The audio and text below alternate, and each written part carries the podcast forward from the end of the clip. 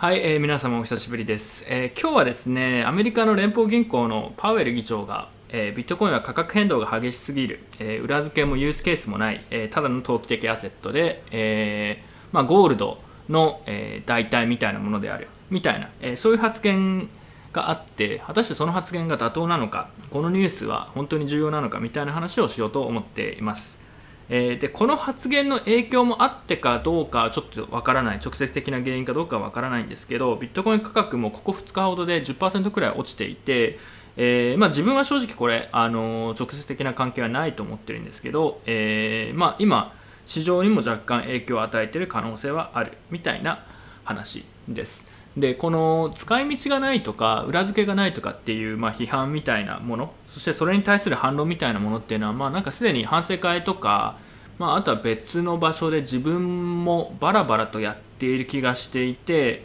正直に言うとですね、まあ、また またこういう話ですかというくらいで、えー、あまり自分は興味がないんですけどまあただまあ他のところで話したことあるって言ったとしても、まあ、重要なことは何回言っても別にいいと思いますし、えー、案外自分ではもう分かってると思うけどって思ってるけど案外伝わってなかったりすることもあるのでで今回まあ、あのー、よくあるビットコインへの批判の、まあ、代表例ということでちょっとそれについてサクッと話をしようと思います。えー、で結論から言うとですね、えーまあ、こういう発言ってそのパウエル議長っていうのは前から言ってたわけで別になんか今更今なんかこう新しいことを言ったわけでもないですし、えー、別に新規性だったり重要性もない、えー、基本的にはまあポジトークみたいなものだと自分は認識しているので、えー、一部真実を含む部分は確かにあると思うんですけど別にそんなに気にする必要もないですし、まあ、またかよっていう感じが、え強いです。どちらかというとですね自分は今日本当は動画で一番話したかったのは何かというとあの 台湾で台湾のスシローがキャンペーンをやってていてですね特殊な。でかい簡単に言うと名前に鮭って名前が入ってると、えー、無料で、えー、まあ、食べれますよみたいなキャンペーンをやったところ、えー、台湾人で名前を改名する人が続出するというね、え事件が先週あって。台湾はそれで結構持ちきりだったんですけど個人的にはこっちの方がもう重要なニュースなんじゃないのくらいな勢いでね、えあんまりこのパウエル議長の発言っていうのは、え中長期的にはあまりあの 影響はないと思ってます。ただまあいい機会なのでそれについてちょっとサクッとコメントをしつつ、えー、その話が終わったらですね、ある意味自分にとってはメインなんですけど、えー、ちょっと台湾スシローサーモン解明事件についてちょっと 話をしたいと思います。本当はもうね、それだけで俺動画撮りたかったんですけど、さすがに何の話だって話になるんで、まあちょっとビットコインの話もついでにしとくか、みたいな感じです。はい。で、やっていきましょう。えー、でパウエル議長の、ね、主張、あのー、ちょっと記事の元ネタ元となる、えー、元記事をどっかに貼っときますけど、えー、まとめるとこんな感じです、えビットコインは価格変動が激しいのが問題の一つ。で裏付けがない。あとは使い道がない、えー、そしてドルの代替にはならない。どちらかというとゴールドのような投機性の高いアセットでしかないっていう、まあ、あの比較的ネガティブ、まあ、批判的な発言をしたということですね。えー、まあ、これ自体は何もね驚きではないんですけど、まあ、よくある批判をちょっとこうスパッとまとめてくれた感じもするのでそれぞれサクッとコメントしていきます。で、えー、まあ、それぞれコメントしてきますけど、えー、別の動画とかで話していることとかぶってるものも結構あるので、え、関連する動画は、動画の詳細に貼っておくので、えより深く興味がある人は別の動画とかを見てください。まず1個目、えー、価格変動ですね、えー、これよくある批判ですよ、本当に。もうこれも何回も何回もいろんなところで話してる気がするんですけど、えー、ま、ビットコインは価格変動が激しくて、え日常の決済に使えないっていうようなやつですね。で、これは自分はあの間違ってはないと思います。うん。少なくとも今の時点ではそうですし、特に日常の店舗決済とかで使うには税制がとかも含めてちょっと問題が多すぎてですね、そのユースケースではあまりあの機能してないですよね。で一方あのビットコインの価格変動の幅っていうのは年々、まあ、減少傾向にあるっていうような、えー、考察だったりもあってで仮にじゃあ価格変動が今と全然変わらなかったとしても、えー、少なくともビットコインを今買っている保有者からするともともとフィアットドルや円などのインフレーションに対するヘッジとしてビットコインを買っている人が多い限りはえー、ビットコインの日常的なこう価格がね、えー、なんかこう日常的に変動したとしても中長期で見た時に、えー、その円とかに対して価格がどんどん上がっていっている限りは別に何の問題でもないんですよね。まあ、日常決済で使うために買っているわけではないので少なくとも今の時点では。なので、えー、価格変動が激しいから使い物にならないっていう話はよく聞くんですけどこれは本当にユースケース次第だと思っていて、えー、店舗決済とかでは、まああのうんまあ、今もねほとんど日常的にビットコイン使える場所なんてほとんどないですしまだまだそれはこう価格変動以外の要因とかもあってなかなか難しいっていうのはまあ間違いないですよね。ただ同時にその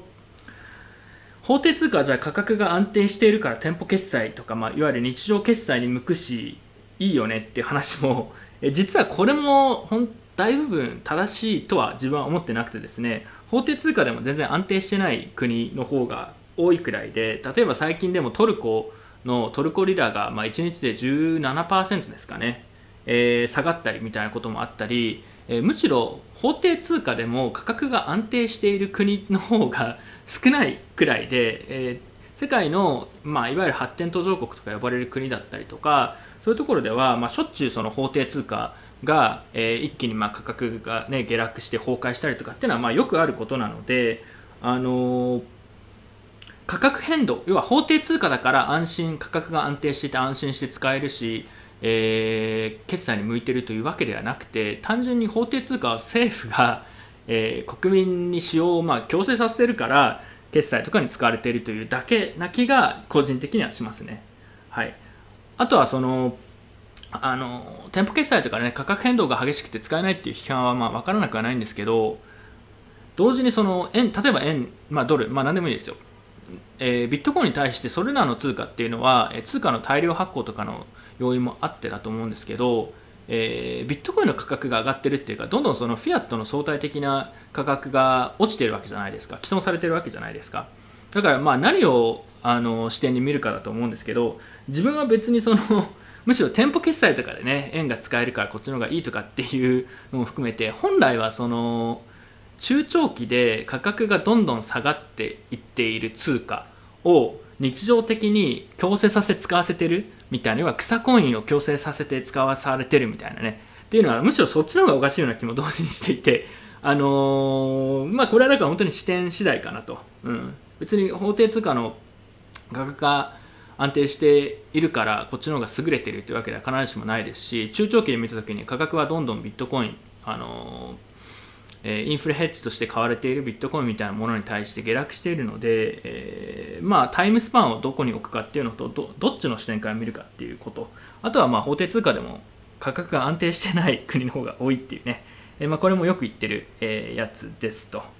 はい。えー、で次、えー、裏付けがないですね。これもめちゃくちゃよく聞くことの一つで、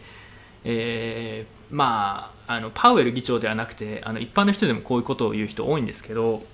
うん、まあ裏付けがないって言うんですけどでも自分はそういう人たちが言うと、まあ、大抵やっぱり聞きたくなるのはまああのじゃあなんで円円の裏付けは何ですかっていう話で、まあ、そういうことを聞くと大抵の人はなんかなんかよくわかんないけどその政府があの認めてるからとか政府がこうこれしか認めないからとか政府が、え裏付けになってますよっていうようなことを言う人が多いですね。はい、でまあこれはね、えー、厳密にそういう話をするとなんでその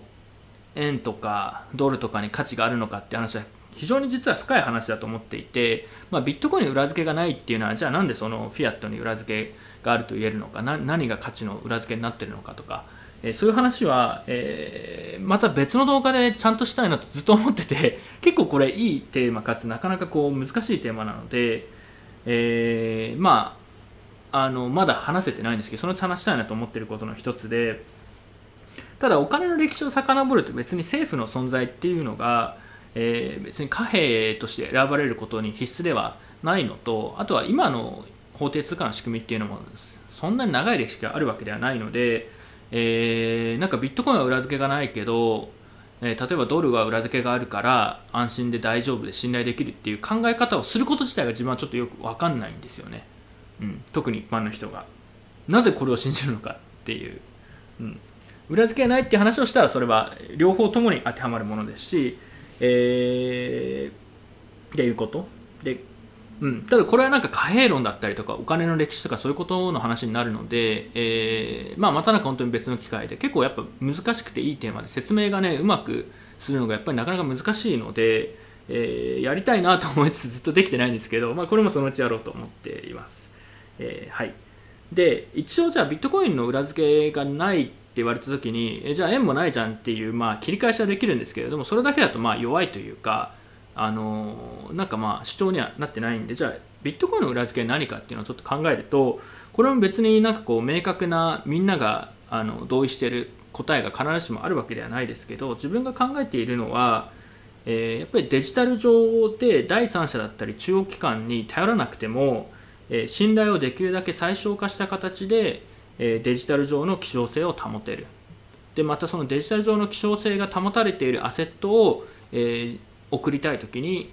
え送りたい相手に送れる、まあ、そういう仕組みが機能しているっていうのが自分はあのビットコインの価値の裏付けになってるんじゃないのかなと思っています。はい。で逆に言うとこの希少性を守る部分がうまくいかなかったりとか送金したい時にうまく送金できなくなる、うん。まあ、要は手数料の仕組みとか機能しなくなったりそういうことになったら確かに裏付けがないというかその仕組みとして破綻しているので信頼に足りるものではないなとは思います、うんまあ、でも大部分の仮想通貨はまあ実質的にはもうすでにこうなってるんですけどね、あのー、簡単に例えば供給量を変えられたりとか、えー、普通に信頼が発生して動いているものであればフィアットと基本的に変わらないのでフィアットでいいじゃないかと、うん、別にそのわざわざビットコインのような仕組みを使って動かす必要がないというかそもそも存在意義がないっていうような仮想通貨が実は大部分なのでビットコイン以外の大部分の、え、通貨にはこの批判は結構有効なんじゃないのかなと同時に思います。はい、ちなみにこの話っていうのはそのあの連邦銀行のパウエル議長があの分かってないはずは当然なくてもう本当に釈迦に説法で彼とかねあの、まさにそれのプロプロというかもうね、えー、そういうことばっかり日々考えて生きてる人だと思うんですけど、え、仮にね自分が彼自身個人の意見がどんなものであったとしても、えーまあ、ポジトークをしなくてはいけない立場にあるので逆に言うと、えーまあ、中央銀行なんて政治の権限みたいなものなのでやっぱそれもあって、まあ、彼の発言っていうのはただのポジトークだなと思わざるを得ないところが多いですね。はい、最後、えー、使い道がない。これもよく聞くんですけど、まあ、これ主にね店舗で使えないとかっていうことだと思うんですよ。日常決済とかお店に行った時にビットコインで何か買えますかとか。っていうことで、えー、言ってる人が多いと思うんですけど使い道ねあるんですよね。で自分は少なくとも日常的に使ってますし、えー、具体的に言うと例えばその国際送金。仕事で海外のプロジェクトとか関係企業とかとやるときに、えー、自分の支払い例えば外注するときにその人に海外の例えば開発者とかにお金を払うのにビットコインを使いますとか国境をまたいだりするときとかにビットコインっていうのはもうず、うん、自分はずっともう何年も使ってますし、うん、なんか銀行で国際送金しますっていうのはこうやる気が全くしないので、えー、普通に国境を特にまたいだ送金をするときはビットコインっていうのはすでに、え機能してますし自分も普通にもう毎月とか日常的に便利に使ってますよね。で ICO とかもまあある種その一つで、まあ、国境とか関係なくいろんな国から、え、簡単にお金を集められるよっていうことのユースケースっていうのもあって、まあ、ICO がねいいかどうかっていうのは全く別の話なんですけど、えー、こういうこういう機能っていうのはまあ普通に便利ですし、えー、使ってますよね。これユースケースですよね、完全に。だって銀行でやったら国によっては送れない国とかもありますし、えー、時間かかったりお金かかったりするんで、めんどくさいとか、やり方わかんないとか、ビットコインであれば別に相手が日本にいようが、海外にいようが関係ないんで、はい、それは非常に大きなユースケース。で、マイクロペイメントですね。これもまあなんか別の動画で以前話したんですけど、まあ、特にライトニングネットワークとか自分は、えー、ここしばらく主にやってますけど、え今はあんまり大きな市場にはなってなくて課題もまだ多いんですけど、えライトニングネットワークみたいに、えビットコインを使ったマイクロペイメントができるようになると人間同士のこうお金の例えば割り勘だったりとか店舗決済とかだけじゃなくて、えー、IoT とかね例えば機器同士のセンサーのデータを交換してそれを、えーまあ、マイクロペイメントと1円とかそれ以下の金額で売買したりだったりとかえーまあ、アプリケーションをまたいでリアルタイムで、えー、なんかやり取りをするとき、まあまあ個人情報、これもデータとか個人情報とか、または別のものかもしれないですし、まあ、API のコール、例えば他のアプリケーションからデータをもらうときとか、逆に他のアプリケーションに何かをしてくださいって、こう、えー、お願いするときとかに、えー、マイクロペイメントとかがあることで、新しいこうデータの市場が生まれたりするんじゃないのかとか、まあ、そういうような意見もありますし、えー、まあ、これもまたあの大きなテーマで面白い話なのでまた別に、え、話をしたいなとは思いますけど、まあ、マイクロペイメントだったりとかっていうのはもうすでにあの一部機能し始めてますし多分23年後くらいに、えー、単純なインフレヘッジとかとかを超えたビットコインの、えー、ユースケースとして出てくる仕様なんじゃないのかなとは思ってます。これもだから使い道というか、まあ、すでに自分もね、えー、最近あの比較的小さな金額だとも全部ライトニングでやってるので、えーまあ、マイクロペイメント、うん、特にその高速即時かつ低手数料のマイクロペイメントっていうのはユースケースとして非常に強力ですしこれからそういうユースケースはさらに増えていくと思いますよね最後にまあこれもまあすでに言ったことの繰り返しなんですけど、まあ、インフレヘッジですよねでなんかねビットコインのユースケースとか考える上でなんか自分が腑に落ちてないことの一つにその法定通貨円とかドルとかの、えー、価格の下落だったり価値の毀損に対しての、えー、対策としてもしくは自分を守る手段として、え、ビットコインを買うっていうこと？これは自分は普通にユースケースだと思うんですよね。インフレーションのヘッジっていう。例えばあのドルの価値がやばいんじゃないのかとか円の価値がやばいんじゃないかっていう時にゴールドを買ったりとか不動産を買ったりする人はいると思うんですけどなんかそれに対してはなんかその安全資産を買ってるとか あの、なんかユースケースとして認められてるようなところがあると思うんですけど、えー、なんかビットコインで同じことをやるとこれは投機だと、うん、言われているような気がしていてそのパウエルさん自身も、えー、ビットコインはゴールドみたいなものって発言があったんですけど、えー まあ、だから自分で認めちゃってるというか、うん、あのもしインフレヘッジだったりとか安全資産として買うっていうのを一つのユースケースや需要だとして捉えるのであれば、今ビットコインにお金が移ってるっていうのもこれ立派な使い道だと思いますし、えー、なんかそれゴールドはそれは使い道として認めるけどビットコインは認めないっていうのはなんかちょっと矛盾してるような気がしますよね。であのそもそもそのゴールドのインフレヘッジだったりとか、まあ、何かあった時の有事の時の安全資産としての機能というか側面役割みたいなものって中央銀行が一番ある意味分かっていて中央銀行が、えー、ゴールドを、まああの、買い入れているっていうのは結構有名な話で、まあ、それも理由はいろいろあると思うんですけど、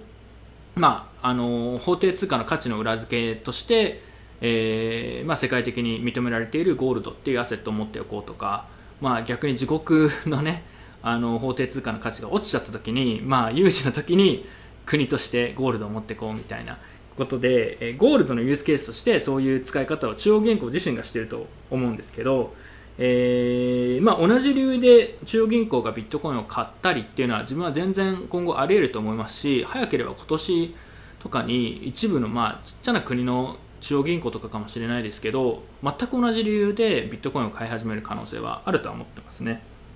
もしそれが始まったらまあなんか中央銀行のね、えー、パウエルさんが、えー、まあ、ビットコイン使い道ないって言うんですけどただまあゴールドと似たようなものって自分で言ってしまっていてデジタルゴールドとしてビットコインがどんどんこう認められて信任も増しているのでそれそういう使い道で中央銀行がビットコインを買うっていうことはありえるんじゃないのかなと思います。はい、でビットコインとゴールドの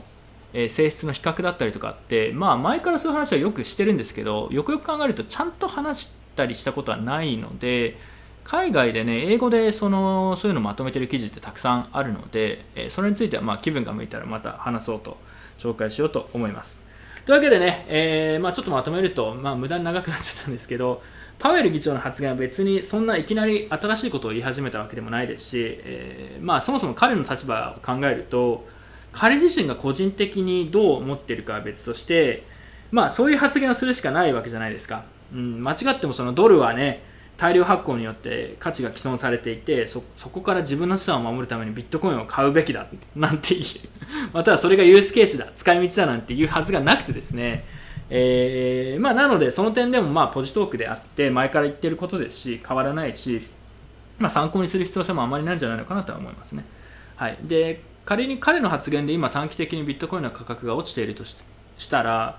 まあ、中長期的にはこれは何の意味もないというか別に何か変わったわけではないので、えー、まあ、それだけの話っていうことです。はい。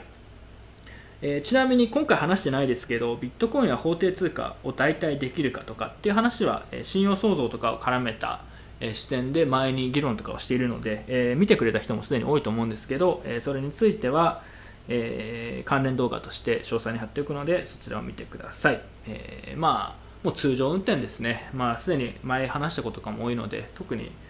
感想はないというか本当にこれで落ちてたとしたらやばいな。逆に何何やってんだろうっていう感じで自分は見てますけど。というわけでねついに最後、えー、今日のメインなん メインなんですけど台湾のねスシローサーモン解明事件ですよ。これがね自分の中で先週最も熱いニュースだったんですけど、えー、最後にこれだけサクッと話して、えー、終わりにしたいと思います、えビットコインとかね本当に何も関係ないです。あのこれ何の話かっていうともしかしたらね Yahoo とかで Yahoo! ジャパンとか日系かななんかよくわかんないけど、日本語でも記事になってて、見たことある人いるかもしれないですけど、あのー、スシローって寿司のチェーン店あるじゃないですか。で、スシローの台湾の、あのー、えー、スシロー台湾ですね。が、えー、面白いキャンペーンをやってですね、その中で、あのー、名前に、えー、鮭、まあ中国語で鮭、ゴエイって言うんですけど、鮭って名前に、名前が鮭って人には、えー、自分も含めて5人まで無料で寿司を食べれるようにしてあげますよと2日間。っていうキャンペーンをやったんですよ。で当然その寿司な寿司じゃないですね寿司じゃなくて、えー、鮭なんて名前の人はいないので台湾にも、えー、通常だとこれに当てはまる人はいないんですよ。でただ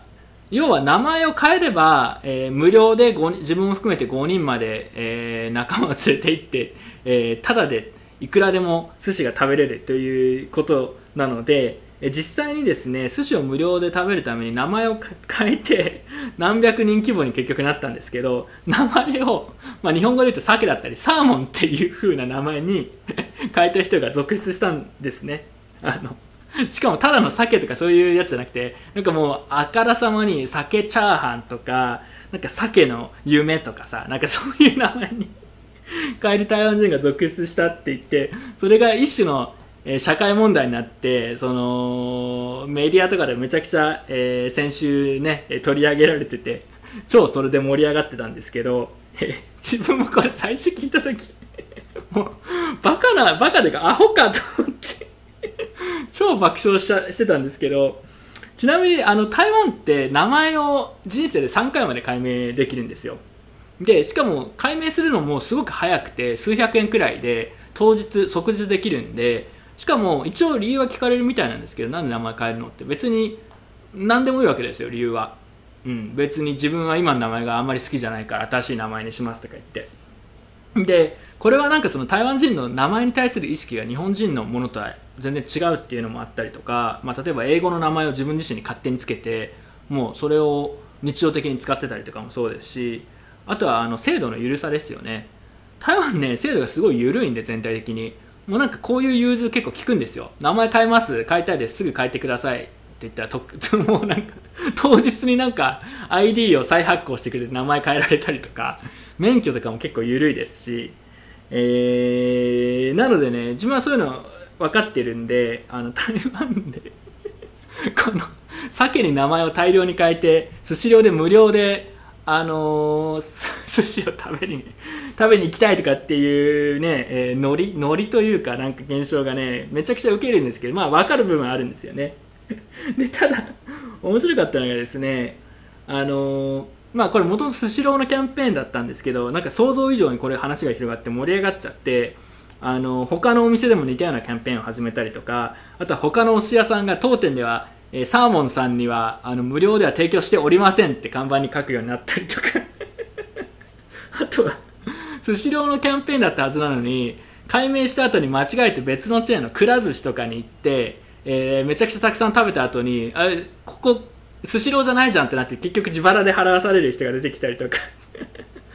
あと3回まで解明ができるはずなのに、あの実は自分が知らない間に子供の時に親があの間違いかなんかで名前を解明していてあの解明する申請をしていてなんか超適当な寿司のなんとかかんとかってめちゃくちゃ長い名前にした後に危うく自分の名前を元の本名に戻せなくなっちゃう ような人が出てきたりとか。本当にねアホアホすぎる話でちょっとね自分は先週これでずっと爆笑してたんですけど、えーまあそういう事件がねありました。あのちなみにもちろんこれは台湾の一部の人がやってるだけなんで大部分の人は恥ずかしいからやめてくれっていうような感じですけど、まあ、個人的にはもっとやってほしいなということでね、はい。えー本当に何もビットコインと関係ないんですけど、えー世界はね広いですし、えー我々の常識は、まあ、通用しないことの方が多いので、えーまあ、パウエル議長の、新鮮味がなくてあまり長期的に重要性がないニュースよりスシロー解明事件の方が個人的には、えー新規性があって面白かったので、えーまあ、こっちの方がむしろ、えー 知る価値があるんじゃないのかなと思いました。はいというわけでね、えー以上です、えーまあ、よくあるビットコインに対する批判ということで、えー一部の人が、うん、騒いでる人もいたと思うんですけど、まあ、今に始まったことではないですしそれぞれの批判に対して、まあ、自分が今日一部したように反論したりとか、えーまあ、もしくはまあ法定通貨にも似たようなことが当てはまるっていうふうな指摘をすることができるので、まあ、大した話じゃないですよっていうことでした。まあ、メインはねやはり台台湾のスシロー解明事件だと思うので皆さん。ちなみに自分日本で解明しようとしたらどうするかっていうのを調べたらやっぱり日本だと半年くらい基本的にはかかる。あとは家庭裁判所とかに行かなくちゃいけないんですかね。わかんないですけど。なので、えー国が変われば全然常識も変わりますし、えー逆に今の常識が変わることも、えー全然あり得るとは思うので、えまあ、法定通貨を信じるって人の方が多いですけど、まあ、全体的にポチトークも多いということで、え常識が破られるんじゃないのかなということで 最後言っておきます。はい、というわけで、えー以上です。え本当は今日は、えー国家はビットコインを止めることができるかっていうテーマで話すと思ってたんですけど、まあ、先に、えパウエル議長の発言みたいなのがあったので、え動画にしました。では次回またよろしくお願いします。